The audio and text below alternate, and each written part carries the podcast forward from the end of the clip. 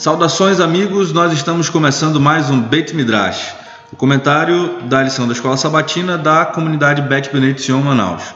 Nós temos essa iniciativa como participantes da instituição que é a Igreja Adventista do Sétimo Dia e nós fazemos muito gosto de compartilhar os comentários que nós temos desenvolvido na comunidade judaico-adventista sobre temas que são tão relevantes para nós e nós consideramos que as dádivas que nós possuímos como igreja adventista devem ser compartilhadas com nossos amigos.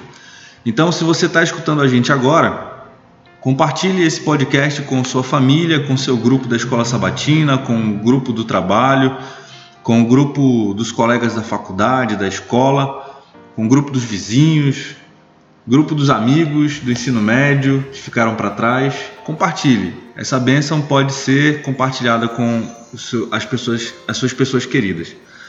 Essa semana, o tema que nós é, estudamos é o tema perdas.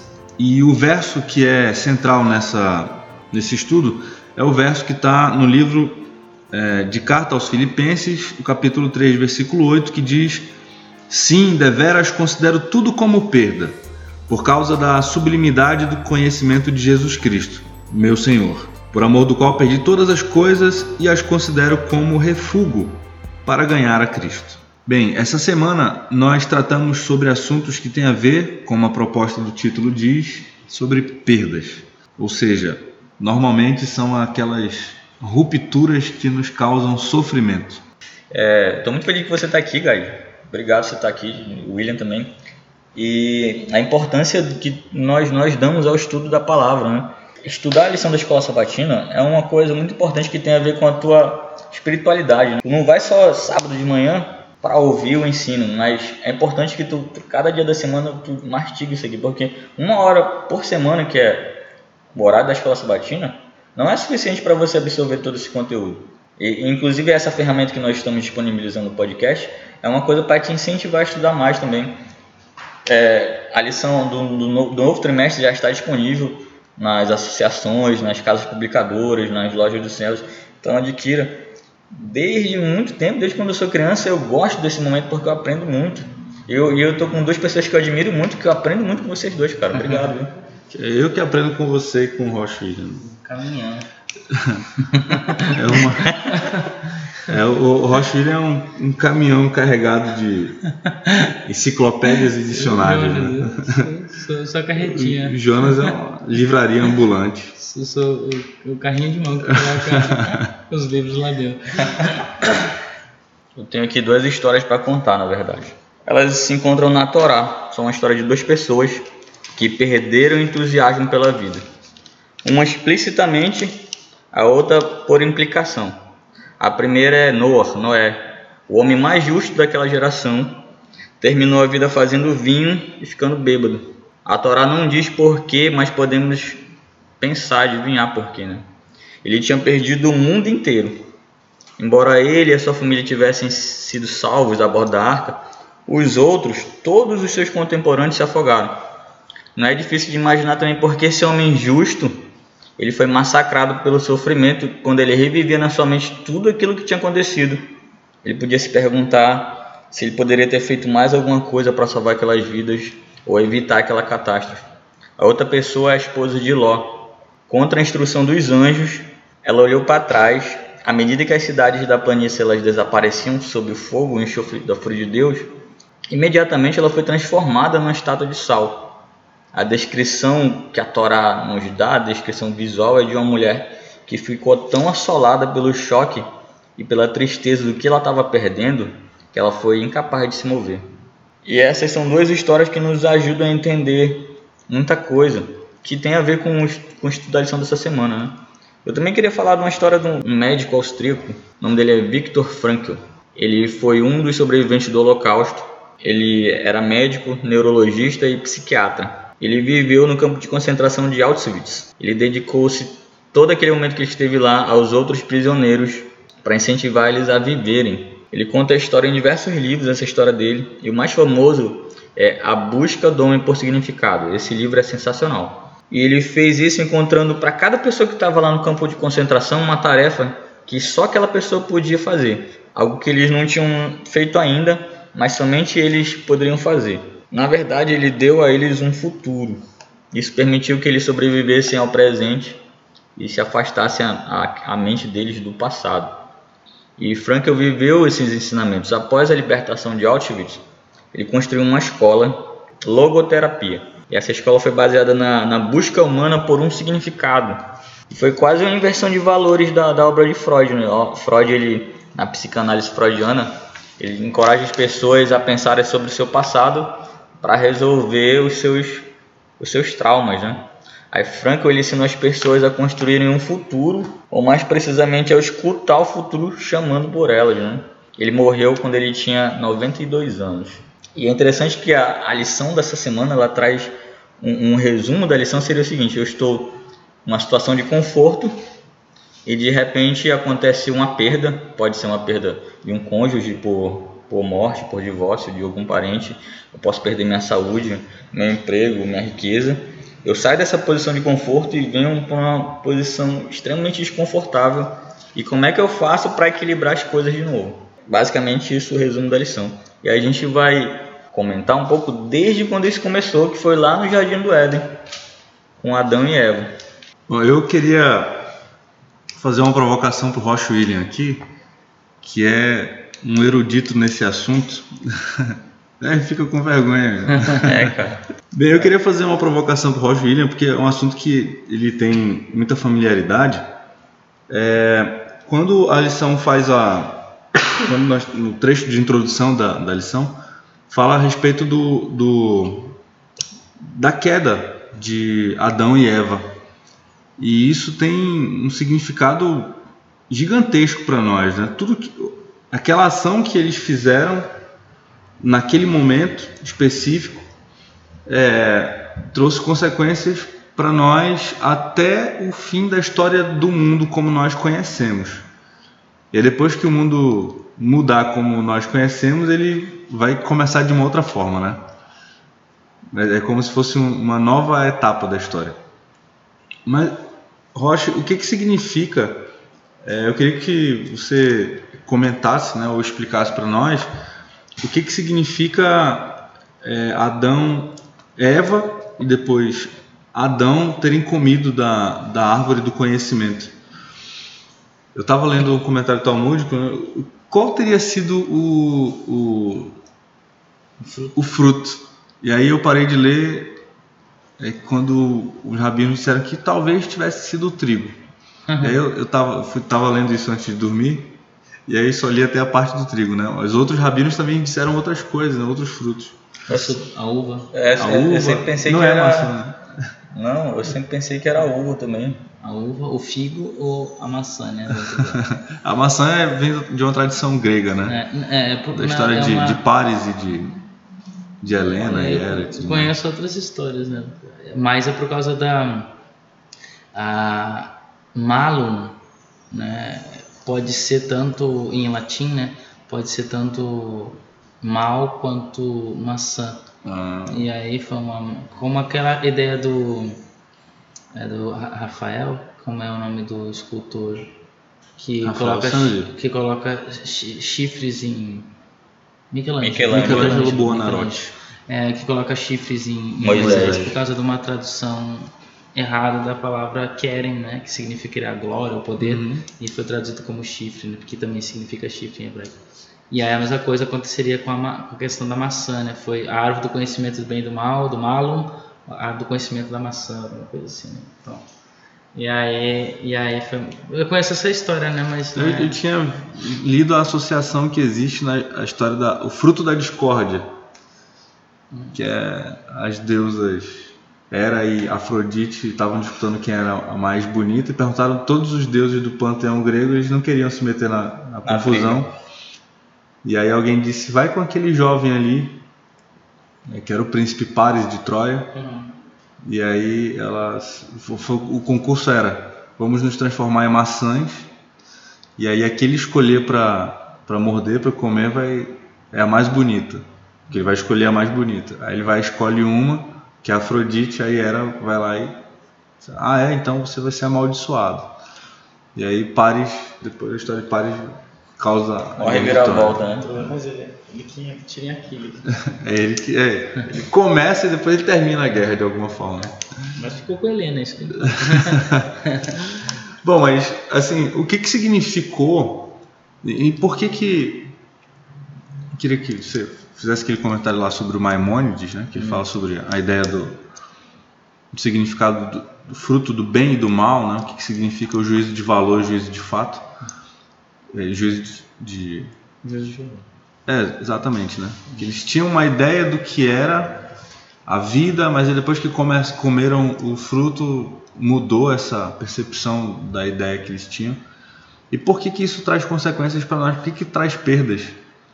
Por que que comer o fruto é tão problemático? E por que que as consequências foram tão terríveis para toda a humanidade? Então essa questão do juízo de valor, essa é a forma como a gente interpreta o mundo, né? E isso tem a ver com a questão ética, né? Faz parte da ética dentro da filosofia, né? Então tem o juízo de fato, que é aquilo que a gente descreve que é a realidade, que envolve mais a questão da ciência, né? A ciência descreve os fatos das coisas, mas a gente tem a questão dos, do valor, né? Então se um, que é o, por exemplo, né? Uma coisa pode ser bonita para uma pessoa, pode ser feia para outra, ou pode ser o sabor pode ser gostoso para um, pode ser desgostoso para outro. E esses são valores que nós damos às coisas ou às pessoas, né? Enfim. E, e isso é o estudo da ética, né? Dentro da, da axiologia, né? Que é os valores, né? É, da filosofia. E agora veja, então a, a gente interpreta o mundo através desses valores que nós damos às coisas, né? A dentro da realidade. E, e a gente interpreta do jeito que a gente interpreta. Algumas coisas são são, a gente pode dizer, né, são, são, são fixas, né? Alguns valores são fixos ou pela cultura, pela tradição, ou pela nossa própria lógica, e outros valores são mais relativos, né? Então, por exemplo, nós temos a questão, né, não matar, não roubar, né? Na visão kantiana, a gente tem a deontologia, que é a, o estudo do dever, né? Então, os valores têm a ver com o dever, é, um, é, é o, matar é errado sempre, em qualquer lugar, em qualquer tempo, porque não é logicamente é, é, não é lógico, né? Não é correto, né? É, pelo fato de que vamos supor, um mata uma pessoa, o outro mata outro e assim mata e até vai haver um momento em que não há mais pessoas, né? Então, pela lógica, matar seria errado. né? Então, essa questão deontológica, né? Tem tem outras visões, né? O utilitarismo também, né? Que é uma outra forma de, de entender a, a- o que que é mais, o que que é o correto se fazer ou o que que é o melhor a se fazer através daquilo que é mais útil, que promove a maior felicidade para todos os, os outros, né? Ben- Bentham, né? Jeremy Bentham é, trabalha nessa nessa perspectiva. Enfim, mas a questão de Adão e Eva, eles não tinham essa visão de um mundo que nós temos hoje, esses valores, né, que nós que nós damos hoje, né? Alguns desses valores, como eu disse, são valores é, fixos, né? E outros valores são relativos. Os valores relativos são aqueles que é, é, a minha liberdade não influi na na liberdade do outro, né? Eu não eu não eu não atinjo a liberdade do outro, né? Então, por exemplo, em relação a eu achar uma coisa bonita ou feia, isso não tem nada a ver com com outro é a minha opinião e é um valor que eu dou, né? Eu, se eu gosto de coentro ou não gosto, né? E aí então é, é, ou qualquer tipo de alimento, mas é, isso é uma questão pessoal, né? Então é um valor que nós damos. Mas mas agora Adão e Eva viviam num tempo no qual ah, os valores deles eram de inocência. Né? Eram um valor, inocência não no sentido que eles eram é, como a gente poderia pensar nos nossos dias de hoje, né? Que é, eles eram patéticos ou que eles eram é, não, não, não inocentes no sentido assim de, de, de bobos, né? De bobos, mas não é essa a questão. A inocência no sentido de ausência de, de malícia na interpretação ah, das coisas, né? Na, na, na, na, na, na realidade deles. Então, quando eles, ah, eles comem pela primeira vez o fruto, que o fruto em si, embora a gente estava falando aqui sobre ah, qual é o fruto, o fruto em si não importa, porque na verdade não é a árvore que tem alguma. ah, algum significado é, assim em relação à, matéria da árvore, mas sim ao símbolo que ela representa. E ela representava a obediência a Deus. Enquanto que eles obedecessem, a, enquanto que eles não comessem da árvore, estariam sendo obedientes a Deus e preservariam em si os valores divinos, que é a, a moralidade divina. E enquanto que é, no momento em que eles comessem, eles desobedecem a Deus, então eles alteram totalmente a estrutura moral deles e alteram totalmente a sua a estrutura de valor. E assim, essa estrutura de valor agora se torna igual a, a, a aos valores da própria serpente. É, se você lê no texto lá que a serpente era o mais astuto dos animais. E essa questão do astuto, Arum, aí tem a ver com a ideia de é, malícia. Ele era Arum, malicioso. Arum no hebraico é seria astuto, astuto né? Mas é, é, é, uma, é, como se fosse assim, é um espertinho. Ele é um esperto. Eu, eu estava vendo um comentário é, rabínico né, sobre esse trecho, é, esse texto, né? Que diz que, o que qual é a ideia de astuto? Astuto para dizer é que a serpente pensa em como pegar a presa. Uhum. É que é a questão de um caçador, né? Exato, uhum. que ela ela sabe que se o, se o animal se movimenta, ela tem que se lançar não na direção do animal, mas no próximo movimento. Ela, ela tem que se lançar numa direção adiante, porque o animal vai estar tá se movimentando enquanto ele é se É o que o goleiro faz. Exatamente. É, o goleiro ele tem que né? pensar, né? ele tem que pensar e de algum, às vezes é adivinhação, né? O goleiro pula para um lado, a bola vai para o outro, porque ele adivinhou que né, ele supôs que seria para aquele lado. Então ele tem que estar, a, se ele não for, se não for um adivinho, né, se não for é, basear o movimento dele através da adivinhação, que o próprio, aí você tem a astúcia do do goleiro e tanto a astúcia do jogador, porque o jogador pode ludibriar de alguma forma o goleiro para fazer com que o goleiro pense que ele vai para aquele lado e ele vai para o outro. É. E o goleiro também tem que ser astuto no sentido de calcular uh, se ele consegue, né? Isso é uma grande habilidade que alguns, alguns poucos conseguem, né? Que é, é, ver a bola em movimento e ir para o lado que ela está indo, né? Sem, uh, sem ser antes do, do, do, jogador chutar, mas depois que o jogador chutou. Então essa astúcia, essa capacidade de, de calcular e de, de ludibriar era o que tinha serpente, né? Porque na verdade a gente sabe que é uma entidade que era incorporada ali, né? Estava incorporada na, na serpente, que era astuto, né?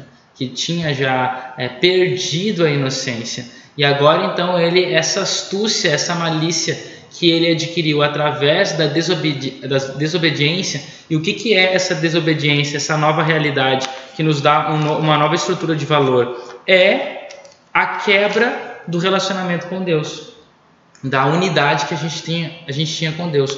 No momento em que eles quebram isso, eles então se tornam agora é, astutos, né, como a própria serpente. E aí eles começam a enxergar o mundo de, uma nova forma. Os valores agora são totalmente alterados. E os valores agora são, são dependentes daquilo que eu acho, daquilo que eu penso, né, daquilo que eu é, é, proponho para mim mesmo, ou para o meu eu, do que aquilo que é para nós e do que aquilo que Deus pensa como melhor. Né? E é por isso que ainda, né, o próprio voltando a Kant, que é, a deontologia é muito parecida com a ética cristã. Ela tem tem algumas coisas em comum e tá até inclusive dentro do ramo, né, de ética. É, do estilo de ética, né, que é a ética deontológica, que é o, o, o, o a questão do, do do, do, da ética cristã, da ética bíblica, né? Vamos colocar assim, né? não só cristã, mas Sim. a ética bíblica em geral, né? E a ética bíblica, que é a ética de Yeshua, ela é uma ética que nos faz né, é, é, seguir é, ou, ou dar juízos de valor na nossa realidade com base nos valores propostos por Deus na sua palavra. Então nós fazemos o que fazemos ou nós decidimos o que decidimos porque existe um, um, um corpo, né, um conjunto de regras que nos orientam a, a decidir os nossos movimentos, né, as nossas ações, que, é, que são as escrituras. É, você falou, Rocha, sobre a mudança do, do comportamento que passou a ser egoísta. Uhum. É, tem uma explicação a respeito da, do motivo para o ser humano ter sido criado? Quando se diz que Deus criou o ser humano e o colocou no, no Éden para fazer alguma coisa. Né? Que ele foi criado para cuidar do jardim, uhum. para cuidar da terra. Opa. E aí. Não, eu lembrei da Derachá do Gerson. Exato, é isso mesmo. Isso tá, tá aqui na, na ponta da, da memória. Que a, o nosso amigo Gerson é, fez uma, um, um, comentário sobre trecho bíblico que a gente chama de Derachá, uhum. que ele explicou que o ser humano foi criado para cuidar da terra. E para cuidar do outro. E para cuidar dos, das outras pessoas. E quando ele deixa de cuidar da terra. Ele deixa de cuidar e deixa outro. de cuidar do outro, ele é castigado. Pela própria terra. Pela própria terra. É interessante isso, né? É como se a, a mãe né, da terra. É. E você vê que as maldições que Deus ele, ele vai dando ali, né? Ele dá uma maldição para a serpente, né? que serve ao mesmo tempo também como uma promessa para a primeira, né? Uhum. É como uma promessa para a mulher, né? E ele vai falar sobre essa questão das perdas, porque vai, a, a mulher vai ter um, um descendente, que esse descendente vai pisar na cabeça da serpente, mas ao mesmo tempo ele é ferido pela serpente. Então, para que ele provo, uh, promova a, a salvação, ele precisa perder a vida. E aí então vem as maldições agora, né? A serpente, então, ela vai perder a habilidade, quem sabe, de andar e de voar, e vai se arrastar, né, comer pó, que está subentendido no texto que ela tinha pés, né, ou, ou, asas pelo menos, ou as duas, ou ambas as coisas, e ela então, ela agora, a partir de agora começa a se rastejar, então essa é uma maldição para os animais, no caso esse animal específico, claro que ali prefigurando, né, o, o anjo, né, o anjo maligno, Satã, e, e depois vem a maldição então para a mulher, a perda da, da assim de uma vida sem dor, né? Não sei se existe uma palavra para isso, mas viver uma vida sem indolor, não sei. Mas, mas agora ela, ela começa a ter dores, né?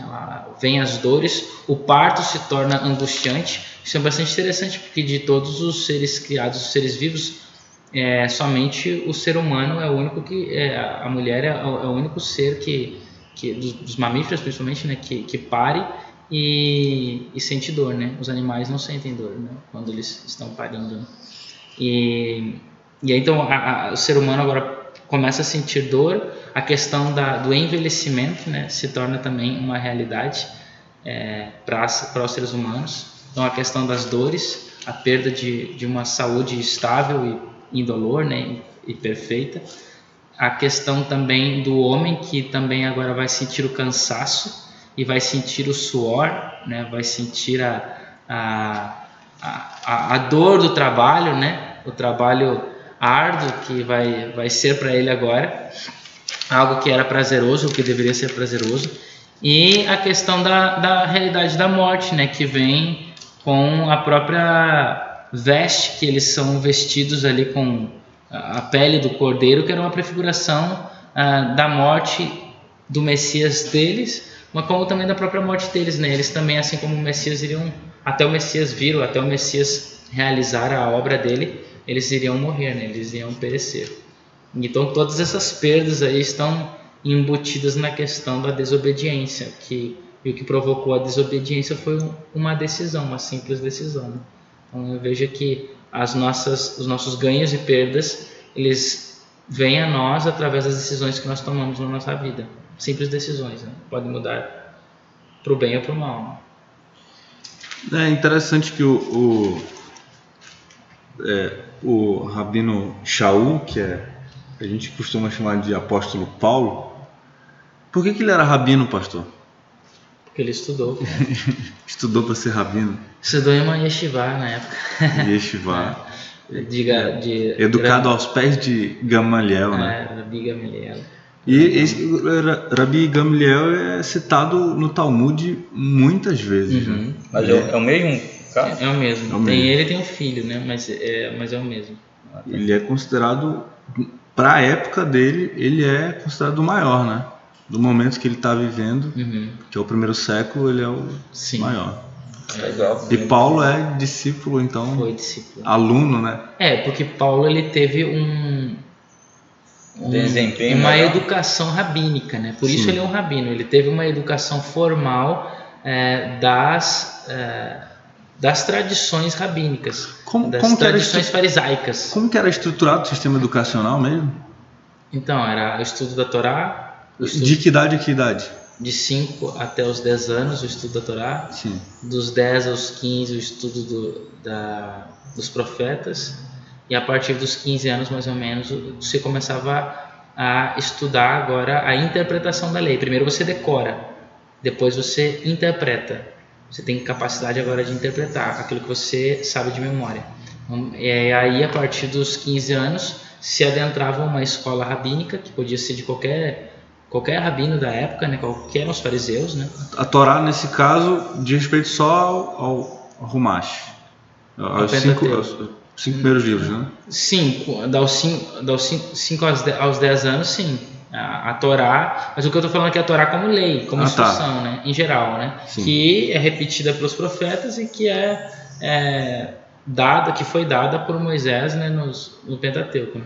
E, e eles então estudavam isso, memorizavam isso, e somente alguns, não eram todos, né, eram poucos, aqueles que seguiam a vida rabínica.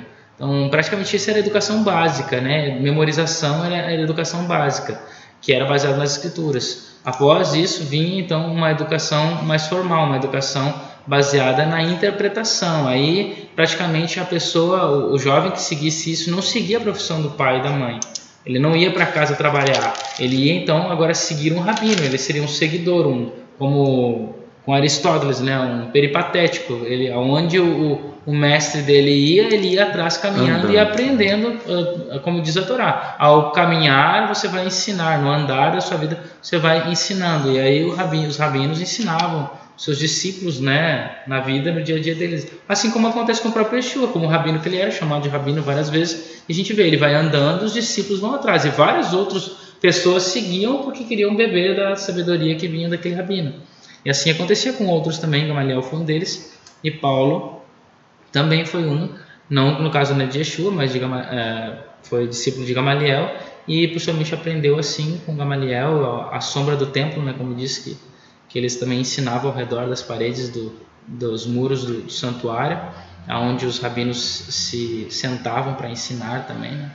E daí que veio o nome Yeshiva, né, que é se assentar, né? Então, a ideia de se sentar para discutir, a interpretar a lei, né? Olha, eu estava pensando aqui, é, por que, que eu fiz esse comentário, né? Porque é, essa, a interpretação de Paulo a respeito do, do princípio da lei, é, a interpretação de Paulo, por que, que existe uma lei? Por que, que existe uma lei?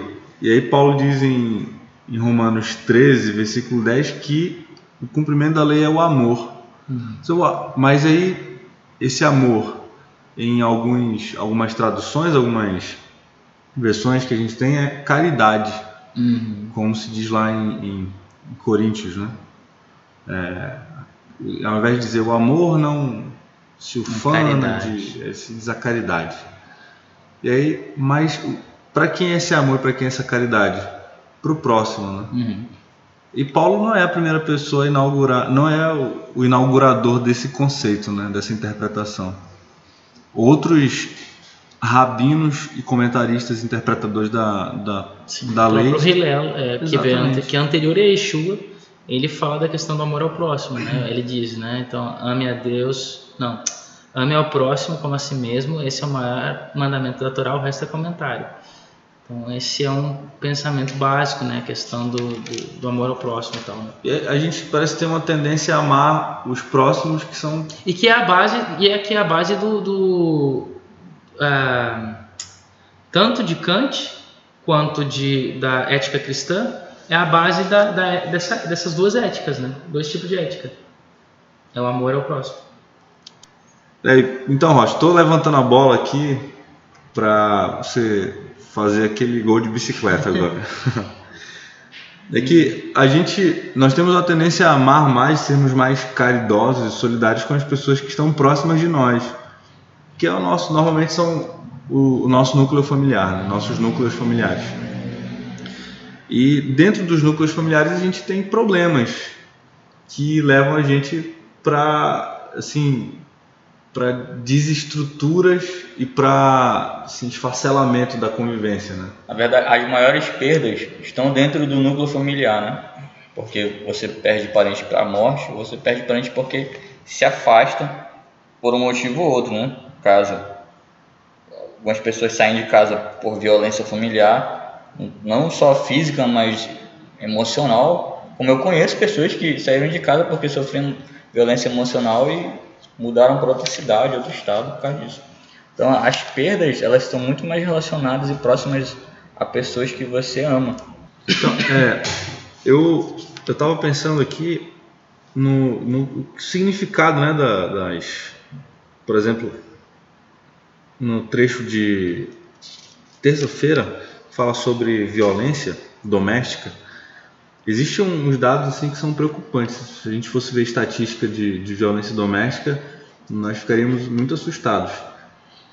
E a gente tem que levar em consideração que muitos casos de violência doméstica nem são relatados. Né? Denunciados não viram estatística, ou seja, a quantidade de violência doméstica, portanto, é muito maior do que aquilo que a gente sabe. Por isso que existe o programa Quebrando o Silêncio. Né? Exatamente. Que é, um, é extremamente importante, né? Porque é consciência daquilo, as pessoas podem tomar consciência daquilo que elas não percebem que estão fazendo elas perderem a, a, a vida, a alegria, né? Muitas vezes os agressores não, não parecem não ter consciência dos, dos males que eles causam, né? Cara, isso é uma realidade em muitas, muitas casas, muitos relacionamentos. E é triste, cara. E a pessoa que sofre essa agressão, ela tem que procurar ajuda e o agressor também tem que procurar ajuda. Tem uma, um, estudo de sociologia de um professor chamado Renato Ortiz. Ele é presidente do Observatório Brasileiro de Violência. Ele tem alguns livros que falam sobre violência e de segurança pública e tal. E ele fala assim: violência é um conceito é, polissêmico, tem vários significados de violência. Então não existe só, em outras palavras, não existe só violência física, agressão. Existe violência verbal, psicológica, é, econômica, violência que a gente acha que não é violência, mas é violência, como é o bullying, por exemplo. E aí muitas vezes nas relações que nós temos com a nossa família, é, a gente pode agir de maneira violenta e não percebe que é violência. Eu estava conversando com, com alguns jovens um dia desses, e aí a gente estava falando que a nossa. Isso é um conceito sociológico, né? A, a nossa vida política, né? As nossas, todas as nossas relações são relações políticas, na família, na escola, nas organizações religiosas, no trabalho é tudo política, né? Porque o homem é um animal político, como diria, como diz o Aristóteles. Então, a, a nossa vida política está assentada em relações de violência. É uma relação de desigualdade. Existe alguém que tem mais poder, que tem mais força, que é mais habilidoso falando, e essas pessoas conseguem convencer ou fazer com que as pessoas ajam da maneira que elas desejam. Seja porque convence falando, seja porque ela pode usar a violência de alguma forma. E muitas vezes, nas nossas casas, essas relações são são assim a demonstração óbvia da violência, né? Quando os pais é, falam alto com as crianças, né? ou, ou é, agridem verbalmente e as palavras têm muito poder na vida de quem ouve, né? De quem fala de quem ouve. Então, se uma criança ouve que ela, por exemplo, não é inteligente ou que ela poderia ser mais inteligente, que ela, que ela não é esforçada o suficiente, é, os pais estão praticando um, um tipo de violência que é terrível com a criança, porque está amaldiçoando, né? É, e então, ao invés de usar as palavras para abençoar, está amaldiçoando, e isso é uma forma de violência que vai ter consequências para o resto da vida. que tu citaste o Freud ainda agora, Jonas, e o Freud diz que a gente encontra o sentido da vida quando a gente faz uma Retrospectiva. uma- exatamente. Busca lá na história da nossa vida por que, que a gente é desse jeito. A gente, aí, segundo quem tem uma abordagem freudiana, vai dizer, olha, lá na sua infância você teve algum problema mal resolvido com o pai, com a mãe, você viveu um trauma. Então, os pais têm poder, né, de criar com as palavras a bênção ou a maldição para os filhos. E é justamente isso que a lição fala quando ela fala da parte da perda da confiança. Exatamente. Quando você faz isso, você perde a confiança na pessoa que você que deveria ser a pessoa que você mais confia. Aí isso gera vários problemas porque você deixa de confiar nas pessoas no geral, né? Esses traumas de infância ou, ou de relacionamento te afetam de tal forma que é aquela velha é, é, aquele velho ditado, né? Ah, tal pessoa não presta, então nenhuma daquelas pessoas da classe daquela pessoa presta. Eu, então, pois é, eu, eu, tava, eu tava vendo que tem uma. Essa que tu acabaste de falar, tem uma pergunta aqui. Como é que a gente pode perdoar uma pessoa que, que já quebrou nossa confiança? Cara, difícil. Eu vou falar uma experiência. Eu já quebrei a, a confiança de muita gente. É, é verdade, quebrei. Agora eu não vou fazer o papel de coitado. Eu sou que nem os, os escritores bíblicos. Eu mostro a realidade do personagem. Não, já quebrei, a, já quebrei a, a confiança de muita gente. Mas eu fui lá, humildemente, pedir perdão da pessoa e procurei reparar o que eu tinha feito. E, cara, isso foi, um, foi sensacional. Tipo, saiu um peso de cima de mim que tava me esmagando. E é isso que você é isso que eles são fala, inclusive. Sabe que nessa perspectiva judaica, né, até bíblica, tem um perdão ou tem um pecado, na verdade, que é, Deus ele não ele não pode perdoar. E esse pecado é o pecado contra o próximo. Porque como não foi contra Deus, foi contra o próximo, como que Deus pode perdoar uma coisa que não é contra ele, entende? Então, quando eu magoo o meu próximo, somente o meu perdão ou né, o perdão do próximo para mim, né, é, é que, que Deus endossa isso, né? Deus a- aceita isso, Deus vindica isso, mas é, não é algo que é, que eu posso, é, mas que Deus pode é, re- realizar, né? Então, e isso é interessante porque na, na véspera, assim, de Yom Kippur, né, que é o dia da expiação, nós somos convidados, né, a ir atrás das pessoas que nós sabemos que que nós causamos alguma falha e pedimos o perdão delas, né?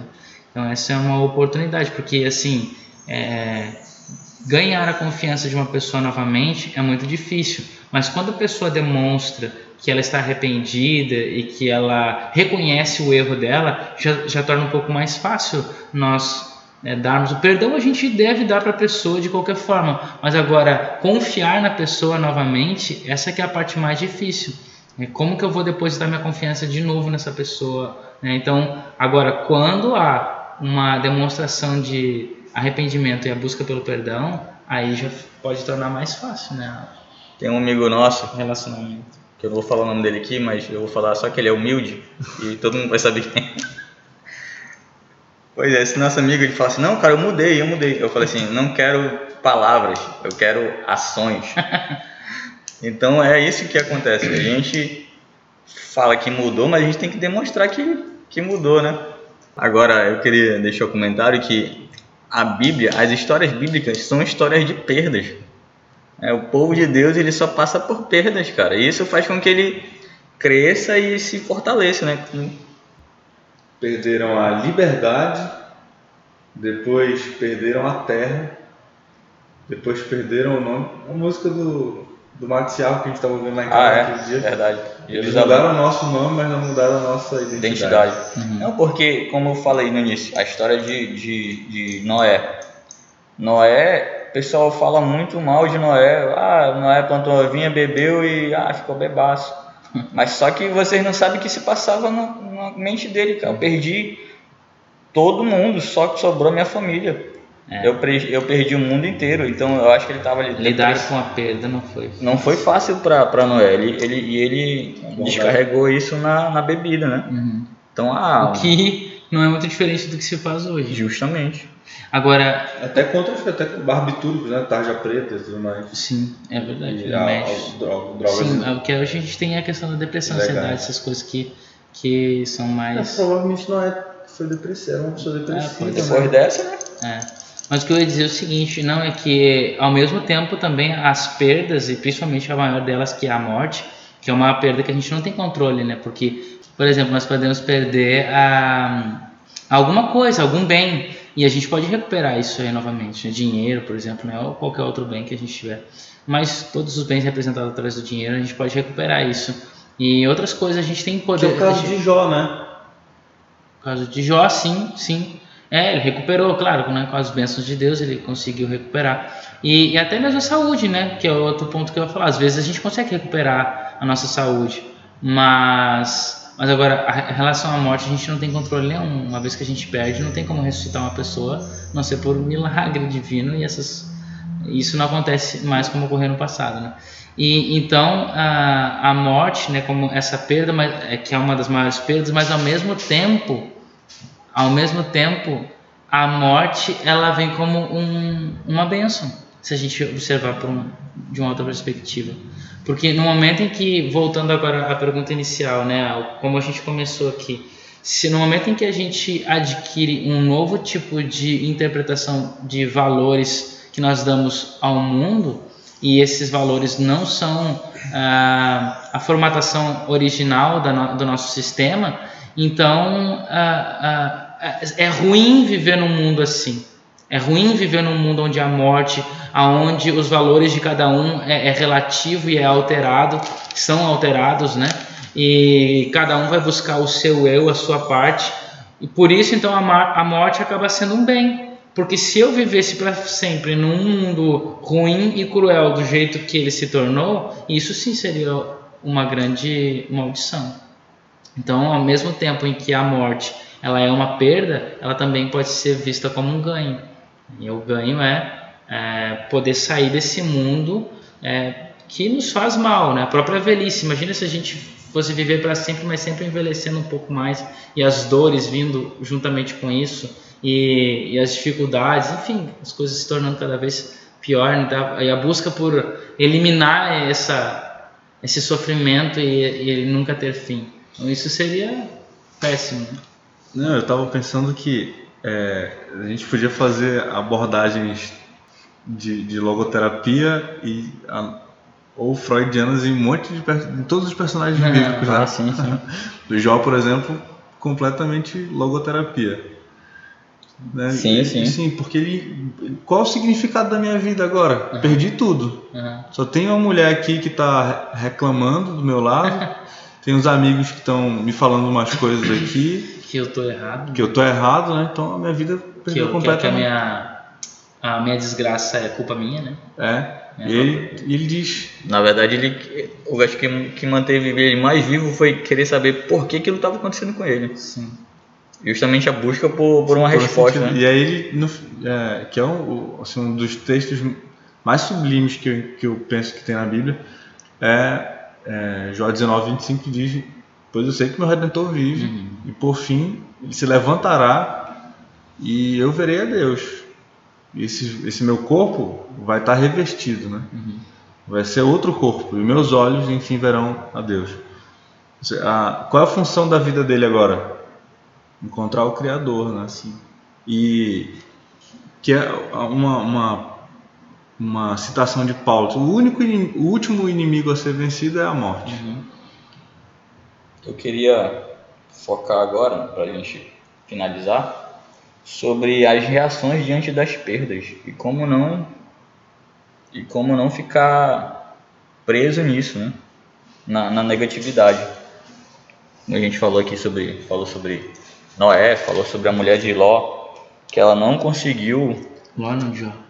Mulher de Ló, que ela não conseguiu Ah, superar sim. a perda e ela, ela olhou para trás e virou uma Sim, estátua de sim. sal. Aham, sim, E a mulher de Jó também, que Que também não conseguiu. Amaldiçoa Isso, teu Deus cara. e morre. É. Nossa, que E, tem, coisa, não? e a resposta que a Bíblia, que a lição nos sugere, é que a gente tem que seguir em frente e não só buscar uma resposta espiritual, mas também uma resposta profissional, né? de um profissional, de um psicólogo, um psiquiatra, um psicoterapeuta. Aconselhamento religioso também, né? Sim, tudo faz parte, mas Pessoas mais experientes. isso Tem- Tem uma, uma proposta da lição que diz assim que quando nós que uma forma de é, de nós confiarmos mais nos outros, de restaurarmos a, a- a confiança que é perdida, é confessando pecados para os irmãos, ou seja, dizendo né, onde tá, onde tem tido fraqueza e orando uns pelos outros e perdoando aquilo que, que precisa ser perdoado, né? Ou seja, é, a é uma convivência familiar né? o tempo inteiro. Ou seja, não só no- uma convivência familiar num ambiente doméstico, familiar propriamente, mas fazendo, transformando as pessoas que estão na convivência também uma, uma expansão da família, né? Especialmente as congregações religiosas, que é o, o sentido da, da proposta de Paulo. Essa- essas congregações religiosas são a família de vocês, né? são, E é verdade. vocês têm que se esforçar para perdoar, para se, se ajudarem para viverem juntos. Eu, eu tinha uma, uma provocação para o Rocha também, que é uma provocação para ti. Hum, E eu não, eu não, eu só tenho a provocação mesmo e eu não tenho a mas resposta. vai voltar, hein? É, qual é o sentido da vida para quem é religioso? Qual é o sentido da vida para quem é religioso? sentido da vida? Bom, eu acho que Que é uma abordagem Eu do Vitor Frankl. é, Salomão resume isso, né, no, no livro de Eclesiastes. Eclesi- Eclesiastes, né? Ele coloca a vida toda como uma vida sem significado. Todas as coisas que a gente busca são coisas em vão, são sem sentido, são vaidades, né? São vapores, são efêmeras. Mas ele termina dizendo ali, em suma, teme a Deus e guarde os seus mandamentos. Esse é o dever de todo homem. tá? O objetivo da nossa vida, pra, já que nós estamos falando sobre perdas, nós perdemos tudo porque cortamos o relacionamento com Deus. E a gente pode ganhar tudo novamente ou refazer as coisas como elas eram no princípio, quando a gente ata o relacionamento com Deus. E a gente faz isso através do temor a Deus, do respeito a Deus e, consequentemente, está ligado a isso, a guardar os seus mandamentos. O primeiro mandamento foi: não comerás da árvore. Então, agora, todos os mandamentos que nós fazemos é para é, repor a brecha que nós é, causamos pela, pelo, por esse primeiro mandamento quebrado. Né? Nós devemos fazer todos os mandamentos pedidos por Deus para que a gente possa restaurar a brecha e assim viver no Olam Rabá, que é viver eternamente num mundo sem perdas, né? um mundo de, de coisas, é, coisas eternas, né? de eternidade. Eu adicionaria que, que a vida também ela, ela é cheia de perdas e ganhos, né? Como tu citou Saul, Paulo, né? Ele falou que ele perdeu muita coisa por causa da, da pregação da mensagem, né? Ele- Porque ele fala assim que tu vai perder muita coisa também, mas em compensação tu vai ganhar outras coisas, né? Tu vai ganhar coisas muito melhores, eu diria. E eu queria também falar um negócio sobre a família que tu citaste. Para muitas pessoas, a família ela tá longe, ela tá bem distante. O pai, a mãe, os irmãos moram numa cidade diferente, num país diferente. E a família da pessoa é justamente a congregação religiosa. São os amigos que ela tem mais chegado, né? E a- às vezes a gente não percebe isso, né? E a gente tem que ter essa, essa noção, né? Que, que muitos dos nossos amigos que congregam conosco, nós somos a família deles, né? E nós temos que oferecer tudo que uma família oferece também. Agora, uma, acho que um pensamento que a gente pode, talvez, quem sabe, encerrar aqui. Um pensamento que a história do, da religião judaica é uma história de perdas. Né? Desde o começo, se nós formos olhar assim para a nossa própria história, geral, os egípcios que escravizaram os judeus não existem mais. Os babilônicos que escravizaram os judeus também não existem mais. Os grandes romanos que dominaram o mundo não existem mais. Os gregos também não são mais os mesmos que são hoje, né? É outro povo que nós temos aqui. Então, todos esses grandes impérios, os persas, enfim, todos eles que eh, de alguma forma tiveram alguma relação com o, o povo de Israel desapareceu na história, mas o povo de Israel permanece intacta. E toda a sua história foi uma história de perdas, né? Perdas físicas, perdas emocionais, perda de bens, né? Perda de dinheiro, a perda da vida. Em muitas ocasiões, o Holocausto é o, o ápice de tudo isso. A, a perda do território, a perda da sua própria terra e, e claro, né, 1958, né? Um ganho parcial dela ali, de muitos conflitos ainda hoje. Mas assim, o que que manteve o povo de Israel intacto até os dias de hoje? Foi as escrituras. Foram as escrituras. O que levou eles ainda a permanecer, apesar de todos os pesares, apesar de todas as vicissitudes que eles mesmos sofreram e eles mesmos também é, ocasionaram, mas o povo de Israel é uma, uma metáfora para todos nós, né? de que a, a, a, continuidade da existência está dependente da palavra de Deus, é dependente da palavra de Deus, de se manter fiel a ela, né? apesar de que é, muitas coisas ocorreram de mal para Israel, ainda assim eles permaneceram firmes à palavra, permanecem ainda hoje no seu estilo, no seu jeito, né? obviamente, mas ainda assim firmes à verdade na qual eles encontram nas escrituras como eles interpretam, não, não, não vem ao caso aqui, mas, mas eles, eles permanecem firmes a essa verdade, estão dispostos a morrer por ela, mas mesmo morrendo por ela, eles ainda permanecem vivos, né? permanecem intactos. Bom, amigos, nós chegamos ao fim do nosso podcast. Essa semana nós tivemos como tema perdas. Nós compartilhamos com vocês a nossa alegria de podermos conversar sobre temas tão importantes como esses. E nós convidamos todos a compartilhar com a família, com os amigos, com os colegas de trabalho, quem sabe, esse podcast. Nós estamos disponíveis nas plataformas do Spotify, no Castbox, no SoundCloud, no YouTube e nós estamos também nas redes sociais como Bet Beneit Sion. Você pode encontrar-nos também como Bet Midrash. Nós estamos reunidos aqui na comunidade Bet Benediction todas as sextas-feiras. Tá certo o plural de sexta-feira? Sextas-feiras? Tá certo? agora eu fiquei na dúvida. então nós estamos aqui todas as sextas às 19h30 e também aos sábados a partir das 8h30. Você pode participar conosco, você é nosso convidado. Se você é, precisar procurar por nós, você pode encontrar a gente. Qual é o site, Jonas? Procura nas redes sociais BBT Manaus. BBT Manaus. É, nós estamos no Instagram, né? Facebook, Twitter também. Uhum. Você pode encontrar a gente também no encontreumaigreja.com. Encontreumaigreja.adventistas.org. Ah, tá. Encontreumaigreja.adventistas.org. Bem, então, até logo. Compartilhe a gente, ore por nós, nós estamos orando por vocês também. Tchau.